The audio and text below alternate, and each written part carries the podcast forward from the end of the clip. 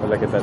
En este episodio del podcast converso con un amigo que estudia nutrición, su nombre es Gabriel Murillo, y en el podcast justamente hablamos de esos temas de nutrición, salud, estilo de vida, y bueno, espero les guste el episodio. Pero bueno, o sea, quisiera ver si empezamos hablando de este concepto de la evolución, o sea, nosotros, digamos, estamos diseñados para pensar en tiempos de vida de 100 años o menos, que es lo que los humanos estamos diseñados para vivir pero realmente tenemos que pensar que la humanidad existe, los, los, Homo sapiens existen hace 200.000 años. Claro. Y solamente durante los últimos 100 años o algo así hemos tenido este estilo de vida en el que tenemos comida ilimitada, tenemos transporte para llevarnos a, a cualquier parte del planeta.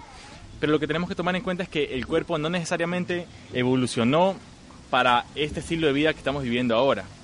O sea, por ejemplo, eh, esto, esto, de las comidas procesadas o eh, tan simple como que a veces nuestro cuerpo no produce las enzimas digestivas para digerir ciertos alimentos que ahora ingerimos. Por ejemplo, la leche, que es una de las más comunes. La lactosa. Claro, o sea, yo he escuchado unas cifras de que, eh, bueno, no te puedo decir exactamente, pero que gran, gran eh, porcentaje de la gente o no tiene lactosa, perdón, o no tiene lactasa o tiene variaciones genéticas de la lactasa hipoactivas, que de todos modos le dificulta hasta cierto punto la digestión. Entonces yo me preguntaría, o sea, realmente es hasta qué punto es saludable o es beneficioso para nuestra salud el tener toda esta variedad de comida al instante que queramos, si bien tomamos en cuenta que no son comidas nutritivas que nuestro cuerpo está diseñado para digerir. Porque si te pones a ver, eh, durante los 200.000 años de, historia de los Homo sapiens sapiens, nosotros éramos eh, cazadores y recolectores, en los cuales eh, teníamos que buscar la comida que íbamos a comer en ese día. O sea, nuestra vida era prácticamente vivir el día a día con lo que día tenemos. A día con lo que tenemos. Ajá. Y también, o sea, ¿cómo, cómo el estilo de vida en general tiene que haber sido tan distinto de que tú no sabes si es que vas a tener la comida para el día de mañana o no? Claro. Ajá, entonces como que, no sé, a veces pienso como que nuestra sociedad es muy ilusoria. Mira, lo que yo voy es, hoy en día, dándonos cuenta cómo eh, la obesidad, el sobrepeso es una amenaza, es... La obesidad y el sobrepeso, la diabetes, todas estas enfermedades crónicas, degenerativas, no son ni nada más ni nada menos que la naturaleza tratándonos de demostrar cómo estamos cometiendo un grave error, nutricionalmente hablando. Lo que sucede es muy sencillo. Las personas, en general, su nutrición se tiende a ir por el lado comercial, que es como te comentaba, que todo este el asunto del desayuno, es la comida más importante del día, son las primeras ideas que tenemos cuando queremos hablar de nutrición. queremos hablar de nutrición, etcétera. Entonces, tenemos que retomar el camino básico, que es la naturaleza, lo que nos ofrece en realidad la naturaleza sin filtros que podrían ser, eh, hay este concepto nuevo de la, el sugar alcohol, las, azúcares en alcohol. ¿Puedes explicar un poco eso que no lo he escuchado? Los sugar alcohols son nada más ni nada menos que como un producto sintético, o sea, en azúcar, como una azúcar sintética que se produce eh, veo algún mecanismo de alcohol en la que se, se, ingresan ciertos productos como barras proteicas, energéticas, eh, ciertos productos azucarados, son un aditivo que el cuerpo no lo reconoce, lo, reconoce como una toxina, como un... Pero esto es algo metabolizado artificial, o sea, ¿es algo sintetizado artificialmente o es derivado de algún producto? No, es completamente artificial de un laboratorio. Ya, ya, ya. Entonces... Obviamente nuestros cuerpos van a reaccionar con... ¿Qué diablos es esta molécula que está entrando que nunca en mi vida Nunca en mi vida he visto y, comienzan a haber alteraciones, tú sabes, los radicales libres, los antioxidantes. Comienzan a haber alteraciones de radicales libres por ese, por ese mecanismo, porque estás ingresando un químico que es totalmente ajeno al cuerpo. Claro, pues ¿Puedes explicarme, porque no domino totalmente esto del concepto del daño por radicales libres? O sea, sé hasta cierto punto que son eh, eh, carga, eh, iones que se desprenden claro. y, al desprenderse... Químicamente inestables, completamente inestables. Y van causando daño, sé que causan daño por ejemplo en el ADN, o sea, el ADN que está formado como debe ser, pasa un radical libre, lo golpea y eso hace que este orden del ADN que tenía que tener se vaya desintegrando. Se vaya desintegrando. El ADN es una estructura que hasta la fecha tiene un montón de estudios. Hay mucho estudio en la genética y realmente no se puede saber con exactitud cómo es, cómo es que los radicales libres actúan, o sea, no vemos el fin aún. Pero sí hay cosas, sí hay detalles muy importantes sobre los radicales libres hoy en día. Por ejemplo, el tabaco. El famoso tabaco, el alcohol en general, las drogas. Todos producen radicales libres en exceso.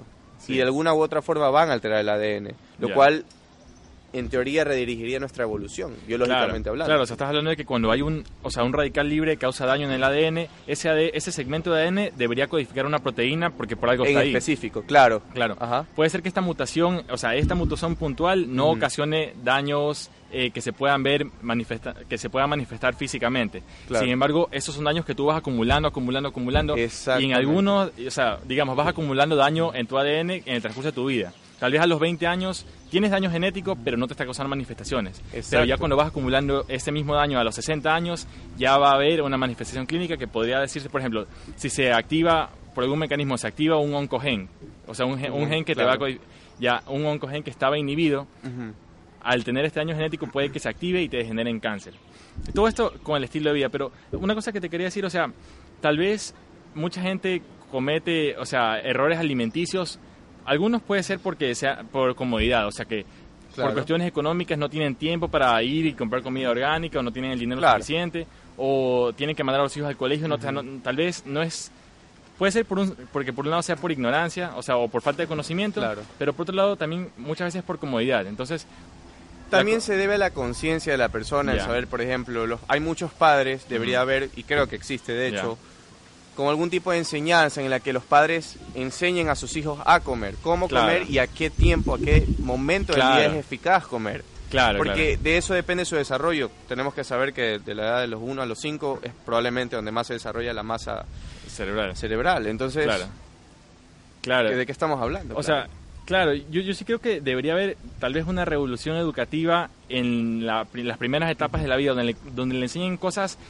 hasta cierto punto básicas, pero que no se suelen enseñar en el colegio. Por ejemplo, cómo respirar. Ya, por lo general nadie te dice cómo debes respirar, pero si te pones a ver los mecanismos... Es muy importante, claro. Si te pones a ver los mecanismos fisiológicos, tú te das cuenta que la mejor manera de respirar es la respiración diafragmática, como se dice, inflando la barriga, porque eso estimula el sistema nervioso parasimpático, que es el cual te, te hace... o sea, te estimula una sensación de calma, a diferencia del sistema nervioso parasimpático. Parasimpático. Perdón, Perdón, es al revés. Nos equivocamos. Es al revés. O sea, el simpático y de ahí el parasimpático. o sea, el simpático es eh, el sistema nervioso que se activa en los momentos de estrés. Ya, la, esta reacción de fight or flight.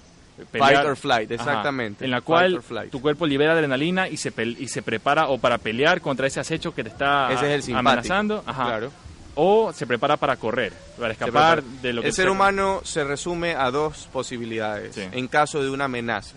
Hay tres cosas que el ser humano, nuestro cerebro no puede ignorar, que son el miedo, el hambre y la tercera sería la sexualidad. La sexualidad, exactamente. Pero la gente atractiva. Ya. Eh, muy interesante, hay dos el ser humano se resume a dos cosas.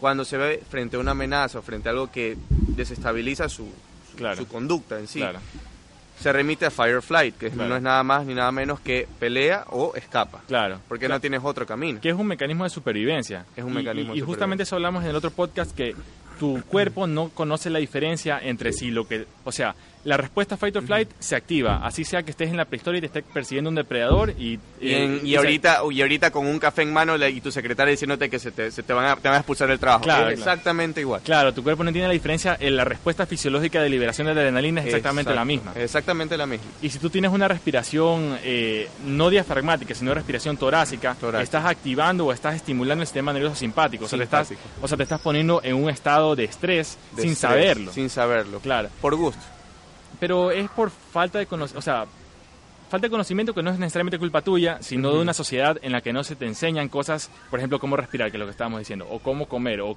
o cómo las comidas tienen un efecto sobre el estado mental que tú tienes y cómo tú interactúas con el mundo. Exactamente, cómo el no comer o el comer mucho interactúan directamente con cómo vas a pensar, qué vas a hacer, cómo vas a reaccionar, claro. qué estás haciendo, qué también lo vas a hacer. Claro. Todo, todo se remite a nuestros estómagos. Suceden cosas muy interesantes cuando el estómago está vacío. Ya. Suceden cosas muy interesantes porque se comienzan a activar nuevas áreas cerebrales, o sea, en el cerebro se comienzan a activar nuevos lóbulos. Hay nueva, hay nueva actividad. Por eh, ejemplo, una persona hay neurogénesis, podrías... O sea... Claro, o sea, lo que yo voy es no puedes comparar el nivel de productividad de una persona que está con el estómago lleno a la una de la tarde, un ejecutivo, di tú, con una persona que es que tiene el estómago completamente vacío y tiene un cargo parecido a él. Claro, o sea, la cosa es que o digerir los alimentos no es algo gratis. Tu cuerpo está derivando gran cantidad de energía en, la digestión. Por eso es que eh, recomiendan estos periodos de ayuno intermitente, en la cual tú le dejas un, chance para que tu sistema digestivo descanse y toda esa energía que iría a digerir tu comida, en, cambio va a activar los mecanismos reparadores de tus células. Exactamente, la autofagia. Ya. Es el mecanismo biológico que fue dado de nuestro creador. Ya. ¿La autofagia en qué sentido? O sea, comerte tu propia grasa. La autofagia no solamente comprendería comer nuestra propia grasa, sino verlo de, uno, de una manera de salud biológica, en la que no solamente consumes tu grasa, tu, tejido adiposo lo, lo derrites literalmente, sino que también creas reciclaje celular. O sea, le enseñas a tus células a que reciclen en vez de oxidar. Ya, ya, claro. Entonces, eso es algo muy importante. Claro, claro. Chuta, y Mm, todo esto yo creo que es estilo de vida. O sea, según yo, mientras más vas adquiriendo conocimiento... Serían hábitos. Pequeños hábitos que cambian cosas muy grandes. pero, pero, o sea, la idea que, quisiera explorar es que, al menos en mi caso, es, o sea, las cosas que he ido alterando en mi estilo de vida no han sido porque yo me he obligado a mí mismo a hacerlo, sino en mi caso ha sido porque me he expuesto a conocimiento que me ha cambiado la manera como veo las cosas. Exactamente. Y poco a poco, o cada vez más, mi cuerpo me dice, ¿cómo, cómo vas a alimentarte con esto que tú sabes, ya teóricamente sabes que te hace daño? Entonces, yo no creo que el cambio yo no creo que el cambio es algo que tú debes forzar, sino que es algo que orgánicamente es experimental, es orgánico, claro, es natural propio. Claro.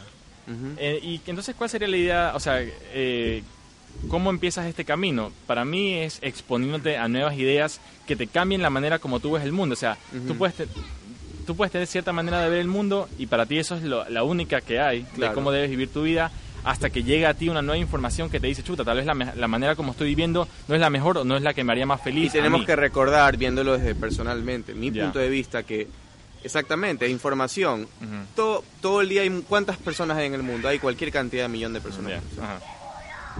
Cada persona es un mundo, es como una computadora, tiene mucha información que dar y la gente va caminando entre sí, se topan entre todos. Entonces, justamente en ese tope es el intercambio de información, es donde debe darse ese intercambio para que todos entre ellos puedan aprender, puedan informarse. Claro, y justamente eso también decíamos en otro podcast, que es lo bacán de un equipo multidisciplinario, en el cual tienes varias personas y cada uno es experto en su área específica del conocimiento. Ya, obviamente las personas no es que pueden ser expertos en todo, van a tener sus puntos débiles o cosas que no han desarrollado. Pero como es un grupo, tú tienes eh, que se potencian entre ellos, porque tienes, o sea, porque no importa si alguien es deficiente en tal o tal habilidad, igual tienes otra persona en ese mismo grupo. Siempre existe una persona que tienes como la célula. Que te lo suple. Si te pones a pensar, y es una asimilación que a lo mejor tú ya conoces, los grupos de células se agrupan entre los hepatocitos, eh, eh, los glomérulos, todos se reúnen entre sí para cumplir específicas funciones en el cuerpo humano y eso es natural nuestro, nosotros hemos aprendido de ello, por eso es lo que nosotros lo exponemos hoy en día. Claro, o sea, cada célula con su función en particular eh, se reagrupa. ajá, se reagrupa y entre todas forman este superorganismo, humano, que no solamente está hecho de células humanas, sino dicen que hay 10 veces más células de, o microorganismos viviendo dentro de nosotros. Por ejemplo, toda la flora bacteriana que hay en, los intestinos, que hasta cierto punto juegan un rol en el metabolismo de los alimentos y también juegan un rol en, la producción de neurotransmisores. Neurotransmisores. O sea, las bacterias que tú tienes en tus intestinos producen los precursores, que luego van a hacer que tu sistema nervioso o tus neuronas se comuniquen entre ellas. Comuniquen entre ellas por medio de sinapsis. Claro, Y, estas bacterias que tienes en los intestinos, no en o sea, obvio en cada persona son distintas según el estilo de vida que las personas lleven, según la alimentación, según los niveles de estrés. Y entonces hasta qué punto tú eres tú y hasta qué punto tú eres el conjunto de todo lo que has aprendido y de las interacciones de todas las células humanas y no humanas de tu cuerpo. es un sistema holístico integrado. Es un sistema perfecto. Ya. Perfecto, tal vez. Tiene pequeñas fallas. Ya, Tiene ciertos déficits, ciertas cosas que, a mi parecer, no tienen sentido. O sea. ¿Tú crees? O sea, ese día sí lo he escuchado, que tú puedes ver esto desde dos puntos de vista desde el punto de vista humano, tú puedes decir, no todo es perfecto, hay mucho sufrimiento en este mundo, hay guerras, hay robos, muchas cosas malas, ¿ya? O puedes verlo desde el punto de vista macro, o sea, desde el punto de vista del universo, en el cual una nube, esto dice el filósofo que decía Alan Watts, tú ves una nube y la nube de ninguna manera puede ser mala, tú no puedes decir esa nube está, está mal, esa nube, o una piedra, tú no puedes decir esa piedra está mal, todo es un orden perfecto, pero eso es el, o sea, desde el punto de vista macro, la idea es que el universo tiene un equilibrio y solamente cuando te pones a ver desde el punto de vista personal de cada individuo en el que empiezan a surgir problemas. No sé qué te parece e, e, esa idea. Me parece increíble y se resume a que depende de nuestro nivel de conciencia, vuelvo a eso, nuestro nivel de conciencia es el que es el indicativo. Una persona que es más es consciente, por ejemplo, de que de algo pequeño, por así decirlo, relativamente hablando, es consciente de que, por ejemplo, tiene en sus manos yo qué sé, 100 dólares. Y esos 100 dólares tiene que usarlos para gastarlos en comida, en ciertas cosas. Y para esa persona, esos 100 dólares en su, nivel de conciencia es, es enorme. Pero digamos una persona, un niño, que tiene un, gatito o una mascota. O una moneda de un dólar pero dorada, brillantísima. Eso tiene altísimo valor para... Altísimo valor para todos nosotros. Desde todas las edades hemos sabido que desde pequeños recolectar monedas de 25 centavos, 50, hasta las de un centavo tienen un valor más significativo para nosotros. ¿Y por qué? Mi incógnita es por qué con, al pasar del tiempo, o lo que llamamos tiempo, se nos va esa, ese sentido de, niño, esa, esa como alegría de ser niño, esa manera de ver el mundo desde un Claro, en el que todo es nuevo. En el que todo es nuevo. Ajá. Y, o sea, no sé, pues muchas filosofías te dicen que la, lo ideal es desarrollarte como persona, pero ya en el, que, en el momento en que llegas a un punto de desarrollo tal, ocurre que regresas al principio, o sea, regresas a ver todo desde el punto de vista de un niño. Claro. Ya con el conocimiento de adultos y todos y, todo esto, pero regresas a la base, al origen. Al origen, la esencia en sí. Ajá. O sea, cuando estás viendo un, un bebé, estás viendo el origen de la vida. Exactamente. sin, toda la sin todas las cosas culturales, societales que le han inculcado. Los filtros, los filtros de la sociedad que son los que yo más llamo. Y yo voy a que no quiero sonar mal ni nada, pero en Guayaquil hay mucha gente que tiene muchos filtros. En nuestra ciudad, en nuestro país como cultura. Nosotros estamos enseñados siempre a ponernos barreras mentales. Claro. Que no nos dejan ver las cosas esenciales que tenemos que ver. Y por eso nos demoramos mucho más tiempo en verlas. O sea, tú dices como un distanciamiento entre las personas. Un distanciamiento, un pequeño... Eh, claro, un distanciamiento entre las personas. pero, o sea, en el caso de Guayaquil, te podría decir que hasta cierto punto podría haber sido necesario por las condiciones en las que vivíamos hasta hace, no sé, 10 años, 20 años, que todo era tal vez hasta cierto punto mucho más peligrosa la ciudad. Entonces, si era razonable que un padre le diga a sus hijos, ten cuidado con esto, ten, cuidado, con esto, no hables con extraños, bla, bla, Estás poniendo un virus, de cierta manera una idea, estás plantando en la mente de ese niño que va a crecer diciendo, chuta, no puedo hablar con extraños, no puedo hablar con extraños, va a ser una persona cerrada, pero de cierta manera no es Tiene su lado positivo y su lado negativo. Ajá, o sea, lo que está buscando ese padre es proteger, al niño. Claro. No lo está buscando que se vuelva alguien eh, aislado, solitario. Entonces, no sé hasta qué punto es un distanciamiento solitario, un, perdón, un distanciamiento necesario, eh, viendo el contexto en el, que, en el cual estábamos viviendo. Claro. Pero igual, o sea, yo creo que igual la sociedad es algo que puede cambiar puede ser que haya un cambio muy progresivo o puede que haya un cambio muy súbito, súbito si es que hay un desencadenante para esto. Exacto. Por ejemplo, o sea, no es por ponerlo trágico, pero cuando, o sea, es bien, eh, se sabe que cuando hay estos desastres naturales, eh, no sé, terremotos o algún ataque terrorista, cualquiera de estas cosas, son los momentos en que la gente se une más entre ellos, o sea, la gente es capaz de ayudar a desconocidos porque están en un momento de crisis. Entonces, como te digo... Vuelven a su origen. Claro, exactamente. Vuelven a su origen, pero ¿en qué sentido?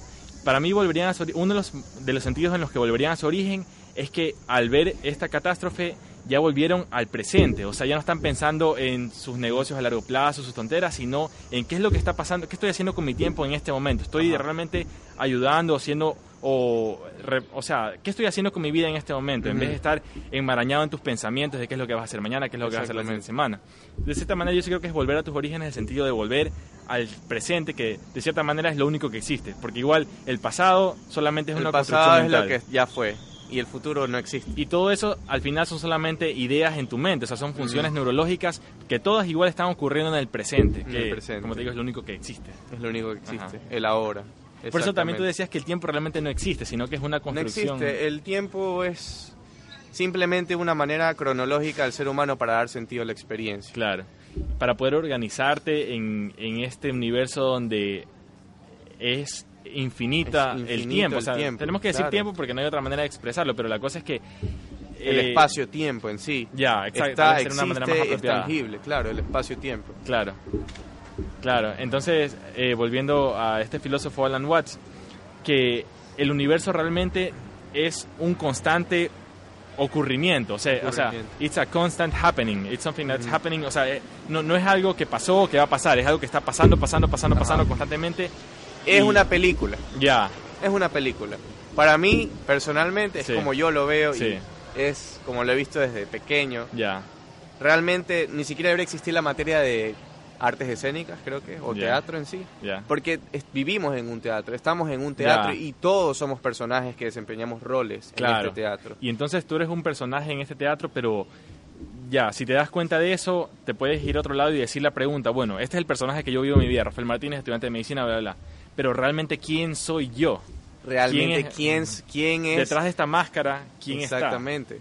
Y esa, esa sería tu esencia. ¿Quién eres tú en sí? si eres una buena persona, una mala persona, si te gusta esto, lo de acá. Eso desde un plano. Desde otro plano creo que podrías decir también que eres el universo. O sea, los átomos, carbono, hidrógeno, oxígeno, nitrógeno que están formando tu cuerpo, en algún momento fueron hechos en estrellas que explotaron. Exactamente. Y por cuestiones de aleatoriedad o lo que sea, todos estos átomos terminaron formando parte de este organismo que ahora yo llamo Rafael Martínez. Pero al final es eh, átomos del universo formados desde el inicio bueno, los precursores de estos átomos fueron formados en el inicio del Big Bang y, y es un proceso que ha venido ocurriendo sin parar hasta el momento de ahora que estamos viviendo. O sea, tú y yo hablando esta conversación somos el proceso, no, el, fin del proceso, sino el, mismo proceso del Big Bang, sino que miles de millones de años después. Exactamente, es una proyección en realidad, es como una proyección. Y lo que sucede es que nosotros vivimos en un mundo de tercera dimensión. Ya. Pero dicen que el tiempo es la cuarta dimensión. Hay momentos que nosotros perdemos noción del tiempo y no sabemos los objetos, el tiempo, o sea, el desplace del tiempo ya no existe en nuestras mentes. Todo se resume simplemente también a nuestro sistema neuronal, cómo está configurado, cómo nuestra nuestro sistema cognitivo está específicamente desarrollado para que nosotros veamos en tercera dimensión, en segunda dimensión, en primera dimensión. ¿Cuáles serían las tres dimensiones? Como que alto, ancho y Alto, ancho y profundidad. Y la cuarta sería el tiempo, en realidad, cómo un objeto se va desplazando de un lado a otro. Ya, y así mismo pueden haber infinidad de dimensiones hacia superior y tal vez... Yo creo que existen algunas dimensiones que está probado, de hecho, o sea, se está comenzando a probar que existen 4, 5, 6, 7, hasta 10 dimensiones. Claro, y si te pones a hablar con un físico un matemático, te lo pueden explicar teóricamente. Te lo pueden explicar teóricamente y tiene mucho sentido. Y hay muchas personas que probablemente dicen que desde el punto del creador sería la última dimensión, en la que están proyectadas todas las dimensiones a su vez. bacán, claro. Entonces, es como que si yo estoy viendo una hormiga en esta mesa caminando ahorita, eh, la hormiga está en un plano de segunda dimensión, pero no se da cuenta que están siendo observadas por un ser de tercera dimensión. Claro. Entonces, la hormiga no tiene idea. Claro, justamente... No es consciente la hormiga. Claro, y justamente, o sea, una idea que hace, hace tiempo escuché también es que quién quita que el cerebro nuestro, que existe en tres y en cuatro dimensiones, puede existir también, o sea, sea una estructura que exista en múltiples dimensiones a la vez. dimensiones. Y desde el punto de vista en el que estamos viendo nosotros, solo somos capaces de observar este universo, pero este ente biológico puede que sea transdimensional y nosotros no estemos al tanto de Es como decir, por ejemplo, como una especie de metáfora que, por ejemplo, el cerebro humano en medicina, podemos decir que la glándula pineal es simplemente una glándula que está ubicada y segrega lo que es la melatonina, que, cuando tú cierras los ojos en aparición de oscuridad, se produce, obviamente, este fenómeno de lo que es el sueño, que también es otro tema muy interesante, el sueño en el ser humano, porque dormimos, qué son los sueños, o sea, todo está ligado de una manera, por ejemplo, desde el punto de vista médico, la melatonina. Pero desde el punto de vista metafísico, o en otro punto de vista un poco diferente, la glándula pineal es la glándula, el filósofo Sócrates creo que era, decía que era la silla del alma. Ya. Mm. Creo que era uno de estos filósofos que decía que era el sillón o la silla del alma. Claro. Esta glándula, interesantemente, en muchísimas eh, culturas y civilizaciones egipcias, macedonias, todo, incluso está en el billete de un dólar en la pirámide, se encuentra el ojo que lo ve todo. Claro. El ojo que todo lo ve. Claro. Que en realidad es, es verdad, cuando nosotros cerramos nuestros dos ojos, ya.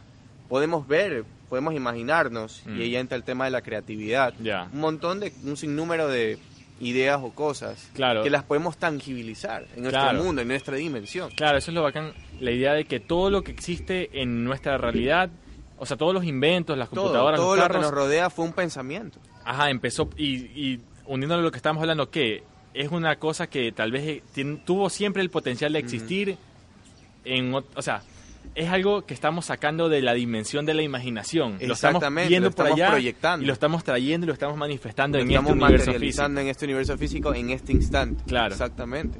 Y eso es algo, o sea, es infinito. Porque tú te puedes, o sea, todo invento antes de que se lo invente parece magia, o sea, es algo que tú no, no, no, te ves venir. No lo ves venir. Pero que quiere decir que todo es posible y todo existe en otras dimensiones y la labor de la imaginación es coger, primero idear esa, esa cosa y que la creatividad no es nada más ni nada menos que la inteligencia divirtiéndose. Ya, esa, eh, Albert Einstein que Albert Einstein dijo eso. Claro. No importa si eres una persona que no es completa, no es inteligente completamente, sino lo que realmente radica es tu esencia creativa. Ya. Qué tan capaz de con tus propias manos y tu pensamiento poder crear cosas. Claro. Sean de, de segunda dimensión, de tercera dimensión o hasta cuarta dimensión. Claro. Claro. Y cada persona tiene su, o sea, como, decíamos, el cerebro es el filtro a través del cual tú ves la realidad. Por ejemplo, algo interesante, perdón por interrumpir, algo interesante es, ¿a quién se le habrá ocurrido? Es verdad, existen las impresoras en 2D, que es algo que estamos acostumbrados en nuestros días, pero ver hoy en día una impresora a 3D claro. es algo que uno dice, wow, interesante, pero fue porque a alguien se le ocurrió. Primero a alguien se le ocurrió la, la impresora, después a alguien se le ocurrió la impresora 3D. ¿Qué será después? Una impresora que se desplaza en el tiempo. Claro, y estás hablando de que estás, vas a crear un universo así como el que vivimos nosotros en una máquina. En una máquina. ¿Y quién quita que ese no es el universo en el que estamos viviendo ahorita y que todo esto es una simulación? Exactamente, una simulación como en Matrix. O sea, puedes, eh, puedes verlo como, o sea, eh, como decíamos, es el lenguaje que tú utilices. Puedes decir simulación si es que quieres decir que fue generado por una tecnología que nosotros no entendemos. Exactamente. O puedes decir que eh, es un sueño. Que igual el sueño. de cierta manera sería una tecnología porque es un, es un proceso que está siendo... Eh, Yo creo a la base es que la naturaleza, el, o sea, el planeta Tierra, que es amor puro en sí, quiso darnos la oportunidad de evolucionar desde el mar o de donde haya sido para poder sido, para poder existir aquí, pero ahorita le está saliendo como dicen vulgarmente el tiro por atrás a la tierra porque nosotros estamos invadiéndolo hasta un punto que la estamos asfixiando, estamos dañando todo lo que estábamos recibiendo. Por un lado sí, o sea, obvio que estamos contaminando a niveles atroces del océano, el aire, todo eso, pero no necesariamente creo que eso va a llevar a la destrucción de la Tierra. O sea, la Tierra ha existido no sé por cuántos miles de millones de años, sin los humanos, ¿ya? Y va a seguir existiendo por miles de millones de años hasta que explote el Sol, probablemente también sin los humanos. Yo creo que lo que estamos, o sea, los que nos estamos perjudicando con esta con, esto de la contaminación somos solamente nosotros y nuestra supervivencia. Pero en el momento que los humanos nosotros y nuestra supervivencia. Pero en el momento que lanzamos 10.000 bombas atómicas y y destruimos a, a, toda la humanidad y todos los seres vivos, igual con el paso de miles de millones de años que la Tierra va a seguir aquí, va a volver a surgir vida. Entonces, no sé si la Tierra se está perjudicando al tenernos a nosotros, pero de cierta manera, o sea, no sé si es que será, como tú dices, el tiro por la culata, o si es como de cierta manera un trabajo de parto de una nueva, un nuevo tipo de vida que está surgiendo, que sería la vida tecnológica. O sea, o sea, digamos, parir. Porque en medicina, en el futuro, va a haber lo que es, se va, a, se va a mezclar la robótica, la ciencia y la computación con la medicina y van a ser los cyborgs. Claro. Y vas a tener, claro, o sea, todo, esto de la biomedicina te abre la campos. Biomedicina y la bionanotecnología. Bionanotecnología, o sea, robots nanométricos, invisibles a los humanos, que se meten dentro de tus células, buscan lo que está dañado y mecánicamente, lo, arreglan. Estás hablando de salud perfecta por un tiempo ilimitado de vida. O sea, ¿cuánto tiempo quieres vivir? Exactamente, lo que la gente, mucha gente hoy en día quiere vivir hasta los 50, 60, 70. Personalmente, me encantaría vivir 100 años. Ya. Es algo que lo veo muy posible. La gente cree que uno podría estar loco, pero no. Yo creo que puedes... Eh, Con tantos avances hoy en día. Yo creo que te puedes extender, o sea, no ahorita, pero en 50 años yo no sé cuál va a ser la expectativa de vida. ¿Cuál va a ser la expectativa de vida? Y, y estamos hablando de que cuando nosotros tengamos ya 70, lo que sea, probablemente no nos veremos como la gente de 70 años del día de hoy. Exactamente. Por, todos los avances médicos que van a haber, que, o sea, tal vez estoy siendo muy futurista, lo que sea, pero yo creo que podremos de cierta manera mantener una salud de un adulto joven indefinidamente si es que todo sigue como ceteris paribus. Eso es exactamente lo que quiero tratar de hacer nutricionalmente con mi dieta. Ya. La dieta del guerrero, el ayuno intermitente. Ya. Que creo fielmente, viendo incluso a su creador, Ori Hofmeckler. Ya. Me parece impresionante, es un tipo que tiene 65 o 70, entre 65 y 70 años, pero se ve como un adulto relativamente joven. Ya. El tipo muestra una capacidad de fitness increíble para su edad. Claro, o sea, hay mucha gente que está en la punta de la lanza del avance tecnológico pero que tiene como 50 años y lo único que está tratando es poder mantenerse el tiempo de vida suficiente para que la tecnología lo pueda salvar. Exactamente, o también para poder ceder esos conocimientos a futuros científicos e investigaciones para poder crear más, más tecnología. Claro. O sea, depende de lo que tú quieras, porque también hay gente que dice que en el futuro vas a poder descargar tu conciencia a, una computadora, que es una teoría también, claro. Porque eso es lo que está haciendo la tecnología, o sea, de cierta manera es... Como la película Chapi. Ya, esa no me la vi, lo que me pareció muy medio, o sea, dice, había muchos buenos reviews. Es muy extremista, pero a la vez, si ves la esencia de la película, sí, sí puede ser muy real. Claro, o sea, no, yo de los reviews que he visto, aparentemente tiene ideas muy poderosas y muy fuertes, pero me pareció un poco como que muy violenta, o sea, no, no muy violenta, ¿no? Muy grotesca, no puede terminar de esa película. Grotesca. No es tanto apuntando a la base científica, o sea, a lo que se quiere mostrar la idea, ya. pero va más a ese punto como mostrarte morboso. Ya. Entonces sí, claro, claro. Claro, o sea, hay muchas películas de ciencia ficción que cada vez son menos ciencia ficción. Por ejemplo, me acuerdo que hace poco salió este remake de Robocop.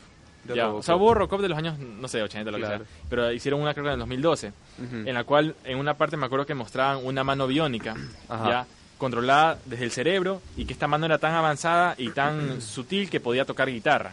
Claro. Entonces, ahorita las máquinas, o sea, las manos biónicas y eso están lejos de poder tocar una guitarra. Claro. Pero no está fuera de lo que yo veo que va a ser posible en nuestro tiempo de vida. La pregunta es cómo conectas esa mano biónica al cerebro. Que, y, ese, ese, o sea, digamos, en, mi, caso que me gustan las neurociencias, ese es algo, ese es el área de la ciencia que yo quisiera desarrollar. O sea, cómo, cómo, integrar tu biología con la, con la tecnología. Y orga, orga con meca. Ya. Orgánico con mecánico. Claro.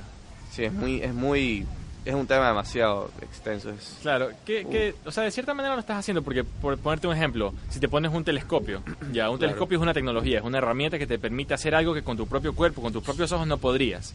Claro. Entonces lo que está haciendo es extender tus capacidades físicas, o sea, tú con tus ojos no puedes ver las estrellas que están a no sé cuántos miles de años luz. Claro. Pero si a tu ojo le pones este aditamento, un telescopio, estás permitiendo que esos fotones que no deberías tú poder captar con tu corteza visual, por medio del telescopio se amplifiquen y llegues a poder observarlo. Entonces es como que el telescopio es una herramienta que lleva el espacio infinito a tu nervio óptico, es una extensión de tu nervio óptico. Eso lo dice Jason Silo, por si acaso no me lo inventé yo, pero... Bueno, igual todo lo que tú dices es una síntesis de todas las ideas que has escuchado. Claro, es verdad. Al final se resume que la información fluye como el agua dicen que el, conocimiento se construye sobre hombros de gigantes. O sea, ningún conocimiento científico es 100% nuevo. Siempre está construido sobre algo que ya alguien más descubrió. Algo que alguien ya más descubrió. Es una base. Es como una especie de telaraña. Ya. Se va interconectando entre sí y busca otras telarañas. Claro. Nos ponemos a ver, y es algo muy interesante que me decía un profesor de fisiología, fisiología de la nutrición, que la forma de organización, la cantidad de células, las funciones de las células, todo, es muy parecida al universo en sí, es muy parecida. Ya. Es como si fuera estructura tras estructura tras estructura. Es como algo que está diseñado justamente para ser así. Claro, claro. No sé si has visto eh, las imágenes de cómo se va formando una galaxia. Sí. Ya, que empieza con un círculo, o sea, bueno, la parte de la astronomía, no de la astronomía, astrología, astronomía no te la puedo describir tan fácilmente, pero porque no lo domino, pero en el campo de la medicina o sea, las imágenes que he visto de cómo se forma una galaxia son bien similares a cómo se forma un embrión humano, que empieza con una célula que se divide en dos y se va multiplicando en esta forma geométricamente perfecta. Claro. Ya que la idea es que estos patrones geométricos son universales en todo el mundo en el que vivimos. Son universales. Y los puedes encontrar en la naturaleza, por ejemplo, en el patrón con el cual una flor florece, como te decía hace un rato. O el patrón de giro del, del segmento de ADN. O el patrón de giro de una galaxia. O el patrón de giro de tu oreja. O sea, e, e, esa es una constante que se llama la constante de Fibonacci. No sé si la has escuchado. No, no la he escuchado. Ya, e, es una serie de números secuenciales. Me parece que es tú coges dos números, uno y uno da dos, luego coges dos y le sumas uno da tres, luego coges tres y dos da cinco, luego coges cinco y tres y da ocho. Y ese es un patrón que tú podrías ir amplificando, amplificando, amplificando infinitamente. Claro. Ya, justamente en la naturaleza tú ves que los números de Fibonacci son bien presentes. Por ejemplo, que las flores suelen tener, o sea, el número de pétalos que tiene una flor suele ser un número de Fibonacci. Claro. O el, eh, el ángulo de giro, por ejemplo, no, se alcanza a ver, pero en la mano, este ángulo de giro que va formando tu mano y tu oreja y la galaxia cuando estás girando, todo sigue el patrón este de Fibonacci, de 1, 1, 2, 2 y 1, 3, 3 y 2, 5. Ajá. Eso, lo, eso lo pueden buscar la audiencia en internet, que es súper bacán. Como estos patrones matemáticos están presentes en la naturaleza. A propósito, si están a propósito, no sé. Pero me, parecería que. A mí me parecería que. Alguien los puso ahí por algo. O eso, o, que es un efecto secundario del el orden y la armonía necesaria para que pueda existir un universo. Probablemente. Ajá. Es que todo está en sincronía, el problema es que muchos de nosotros lo podemos desincronizar. Por ejemplo, la célula humana está diseñada para morir. Ya. La apoptosis. O sea, eh, así como las estrellas se desvanecen, o sea, se, destruyen. Sí, claro, cuando ya tienen, cumplen su tiempo de vida. su tiempo, su lapso de vida, la célula también a su vez es lo claro, o sea, si una célula, eh, o sea, la apoptosis es lo que se llama, para la audiencia digo, la apoptosis es la muerte celular programada, o sea, cuando una célula ya empieza a fallar. Por ejemplo, una célula, no es que se da cuenta, pero por decirlo de una manera, se da cuenta que se ha vuelto una célula cancerígena. Ya, La célula prefiere de cierta manera suicidarse, suicidarse antes que perjudicar, perjudicar a toda la comunidad. Claro. Lo que yo vería como una especie de comunidad. Exactamente, o sea, y ahí es cuando yo voy a la, a la teoría del reciclaje celular, ayuda muchísimo que la célula no, no, no encuentre esas señales ni genere apoptosis, claro. sino que la célula, la célula inteligente vea mecanismos de defensa, que son los mecanismos a lo que yo voy, el estrés oxidativo, los radicales libres. La célula tiene su propio mecanismo biológico de defensa. Sí viene con nosotros, sino que muchos de nosotros no lo hemos descubierto aún. Ya. O no hacemos cosas en nuestro estilo de vida para permitir para permitir que ese ese proceso ocurra.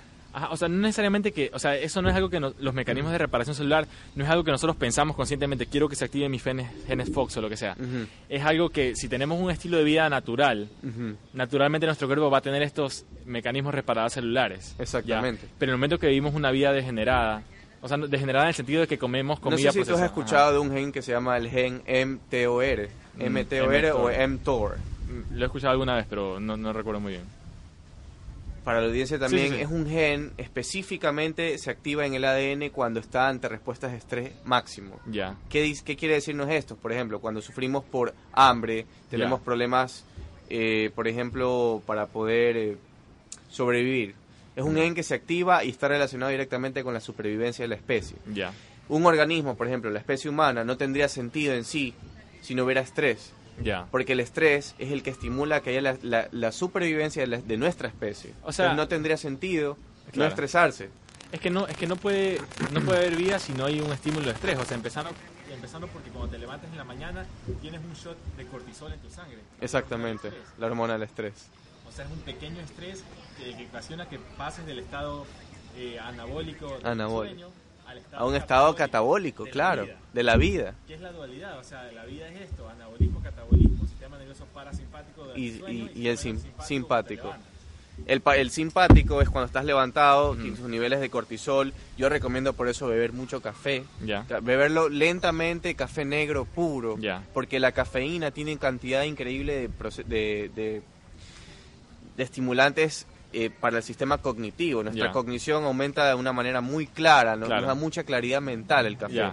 Por ejemplo, o sea, el sistema para el sistema simpático, claro, se activaría y es el que genera la respuesta al estrés que se activa durante el día. Durante el día es cuando nosotros tenemos que estar estresados. Obviamente no el estrés agudo, un estrés fisiológico normal. Un estrés fisiológico normal, que es el que nos ayudaría y nos impulsaría a poder producir, a poder salir allá, a poder eh, enfrentarnos, ir a ver el negocio, encontrar vías. claro. Sí, o sea, con lo que dice el café a mí también me gusta mucho, eh, pero sin embargo tienes que ver qué es lo mejor para tu estilo de vida y para tu cuerpo. Por ejemplo, a mí me encanta el café por los beneficios que tú dices de cognición y todo, pero también por, decirlo francamente, por la euforia que te hace sentir, porque me gusta la sensación. El café es muy bueno. Ya. Pero hay que tener la disciplina. En mi caso, yo sé que no puedo tomar café, por ejemplo, en la tarde, porque sé que me afecta el sueño.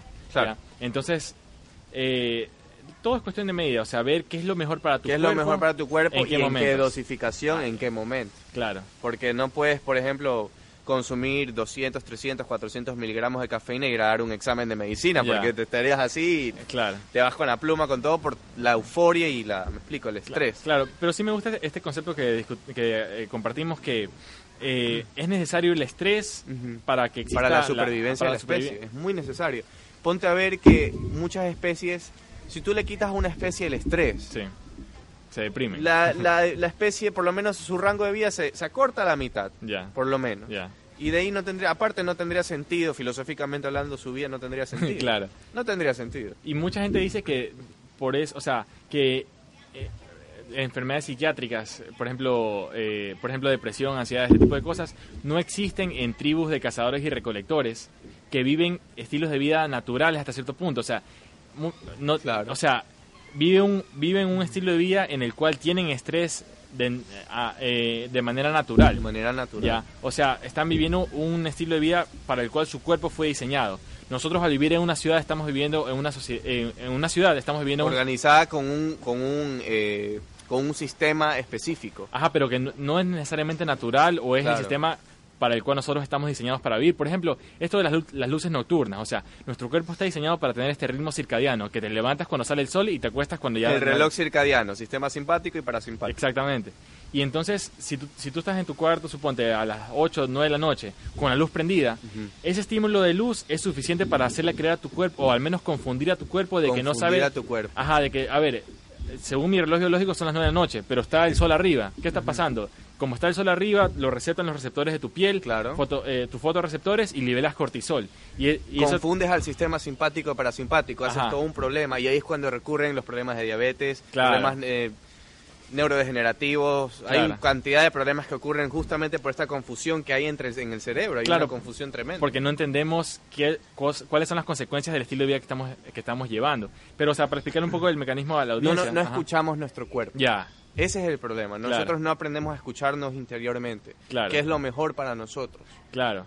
Eh, bueno, para terminar, terminar un poquito esta idea, que cuando tienes la luz prendida, tú en tu piel tienes fotorreceptores que captan estos fotones de luz y liberan cortisol.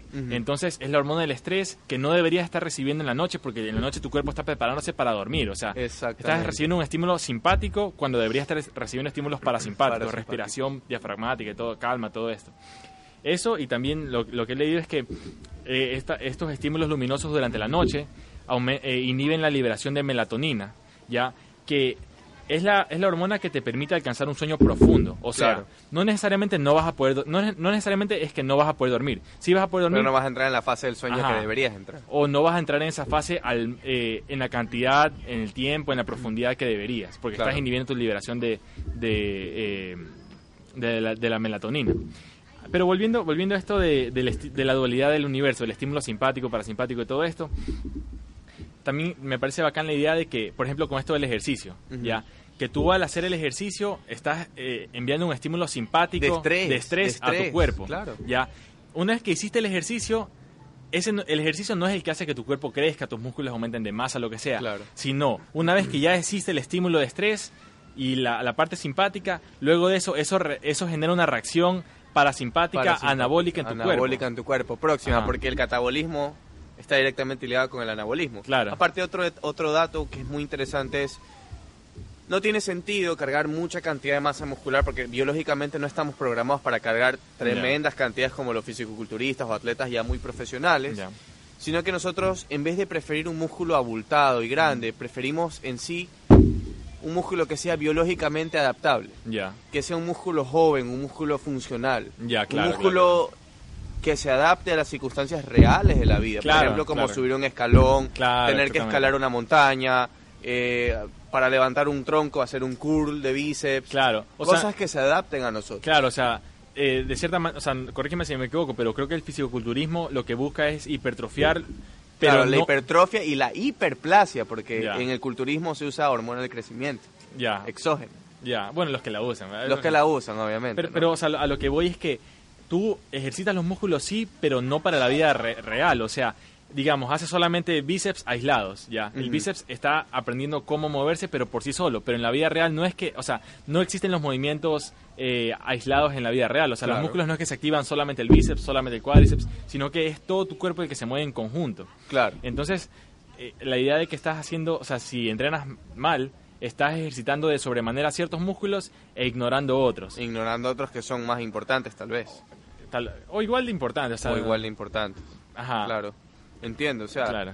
Sí, o sea, lo importante también es tratar de producir, de inducir ese estrés oxidativo. Eh, o sea, el, el, la oxidación celular. Ya. Tratar de, nutricionalmente hablando, contrarrestarla con antioxidantes poderosos. Frutas, vegetales, nueces productos que son las nueces, las almendras, la Justamente eso te iba a decir, y saber cuáles son esas comidas que son más... O sea, son las estratégicas, son las las pepas. Ya, claro, exactamente. Para justamente no que no sean que sean de bajo índice eh, glicémico, claro. para que no confundamos nuestro sistema simpático y parasimpático, porque por ejemplo, Dito, el famoso encebollado, que es una carga increíble de salinas, hidratos, tiene cantidad de carbohidratos de, rápida absorción, de lenta absorción, tiene proteína, tiene antioxidantes, tiene bastantes cosas, vitaminas incluso. Claro.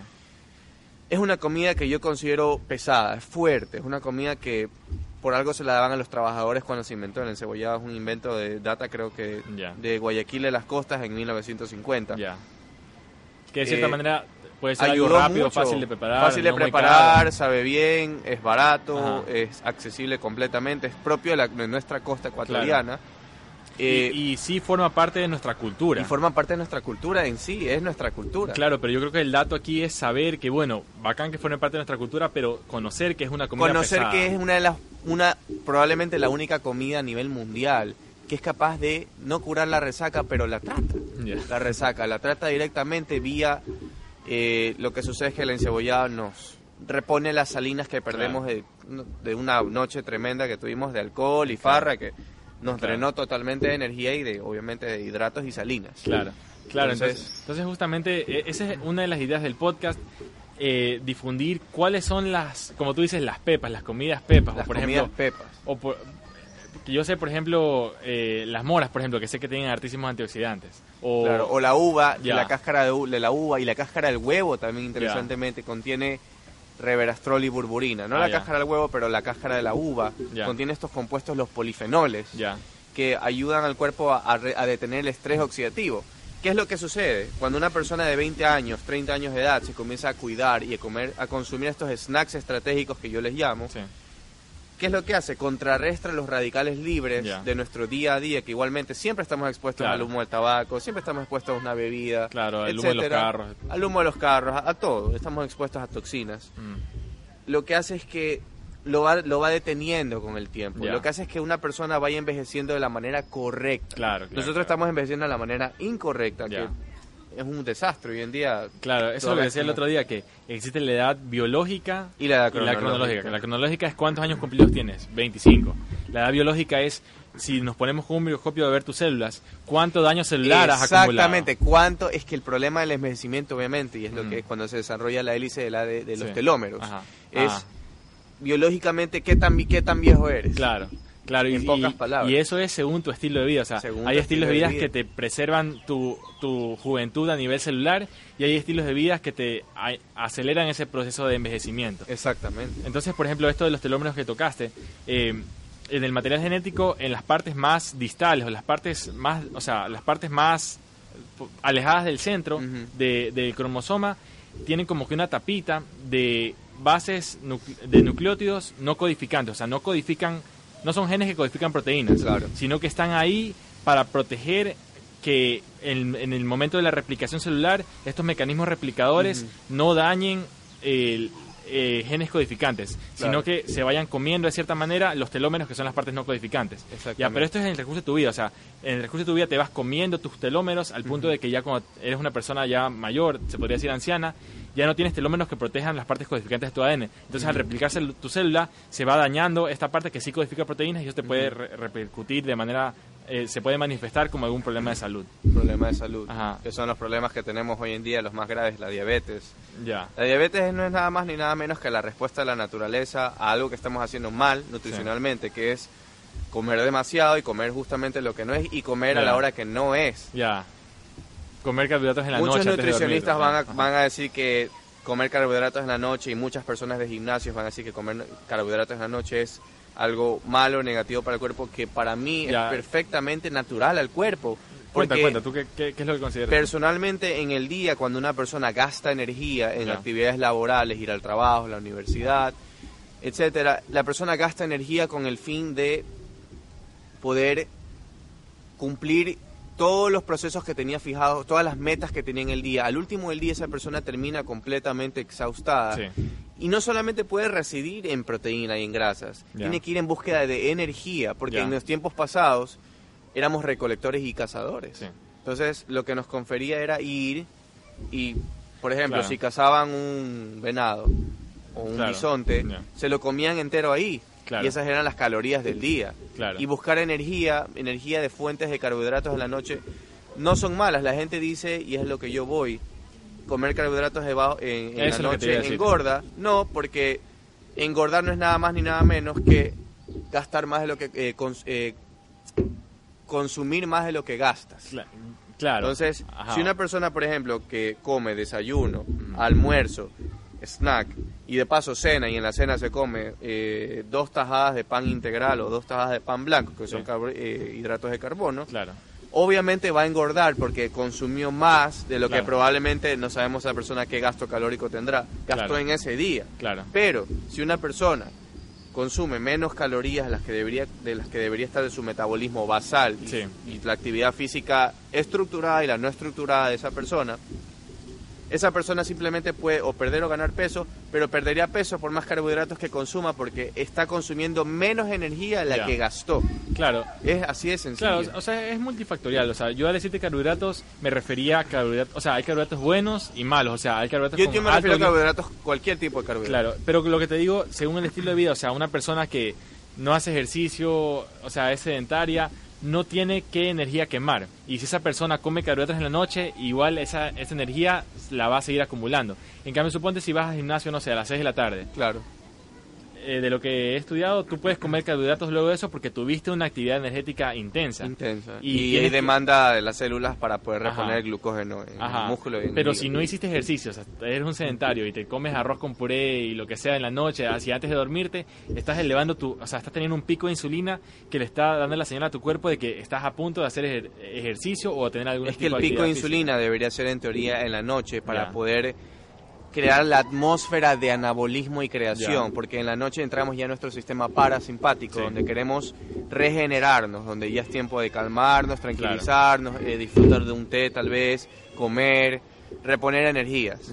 En cambio, contrario a eso, el sistema, el sistema simpático sería lo que es catabolismo, energía, estrés. Claro. No, no. O sea, sí, Igual creo que dependería de la, del el metabolismo de cada individuo. Nosotros siempre hemos sido y siempre vamos a ser, eh, solamente que no, lo ignoramos, eh, consumidores nocturnos de comida. Consumidores nocturnos. Ya. Hola, hola. no, estás hablando de los niños que están aquí. Claro. Eh, bueno, sí, o sea, se podría seguir hablando de, de todo esto, pero yo sí, o sea, Puede ser, puede ser. La verdad, no, no, tú como estudias nutrición te has entrado más en este tema que yo tal vez no domino tanto. Pero, pero como te decía, la idea del podcast sí es dar estos tips de información para que la gente los pueda aplicar en su vida. Exactamente. Ya, y, y como tú dices, que, sepan qué es lo PEPA, que sepan qué es lo eficiente. ¿Qué es lo eficiente? Por ejemplo, un tema que me gustaría tocar, no sé si tú has escuchado en el, en el ejercicio. Tú puedes hacer muchísimos tipos de cardio. Pero un tipo de cardio que yo he encontrado que, o sea, las publicaciones científicas que tienen muchos beneficios es uno que se llama ejercicio de intervalo de alta intensidad, High Intensity Interval Training. Eh, claro, el IFM. IF, high, claro, el... Ajá, HIIT se dice. El HIIT. Ajá. H-I-T. Ajá. O sea, la idea de este tipo el de entrenamiento de intervalo de alta, intensidad, La idea es, por periodos cortos de tiempo, de 30 segundos, un minuto, tratar de llevar tu frecuencia cardíaca al máximo. Es porque trabaja con el sistema simpático en la respuesta de fight or flight. Claro. Pelea o escapa, porque nosotros estamos entrenados para pequeños... Ajá, bursts. Y ahí hay bursts de energía, que ahí es entre la, adrenalina y todas estas hormonas que son de, de activación de de cognición, sí. estar en el momento, ah, que se genera, por ejemplo, con sprints, sí, por ejemplo, con correr eh, carreras a velocidad, claro, porque son las de despegue, incluso ahí entran ya las, las fibras musculares, las de tipo, las, de activación rápida. Sí, sí. Entonces, claro, o, sea, con ejercicios de intervalo de alta intensidad, o sea, lo que me quiero referir es periodos cortos de tiempo 30 segundos, por ejemplo, en los cuales tratas de llevar tu frecuencia cardíaca al máximo. Al máximo. Ya, entonces, 30 segundos de máximo esfuerzo y supone 30 segundos de esfuerzo moderado. Luego de eso, seguido, 30 segundos de máximo esfuerzo, 30 de esfuerzo moderado. Inducción al estrés. 30 de máximo esfuerzo, 30 de esfuerzo moderado. Entonces, harías, qué sé yo, unas 5 veces este, esta repetición. Claro. Ya. Tu entrenamiento va a durar 5 minutos, pero es un, es un entrenamiento de 5 minutos de intensidad máxima. Ya que tiene altísimos eh, beneficios eh, en el cuerpo. Por ejemplo, sé que sé que induce la liberación de hormonas anabólicas, hormonas de crecimiento y testosterona, por ejemplo. Ya, por como 36 horas. O sea, cogen gente, les miden las hormonas antes, durante, después del ejercicio y después, de un día después del ejercicio. Y después de un día siguen con las hormonas elevadas. Entonces hace esto el, el HIT. También, eh, también aumenta la actividad de estas proteínas reparadoras celulares. O sea, te activa los genes FOXO los genes FOXO son genes que regulan la actividad de proteínas reparadoras, o sea, que te reparan el daño celular en el ADN o en la membrana de la célula, lo que sea.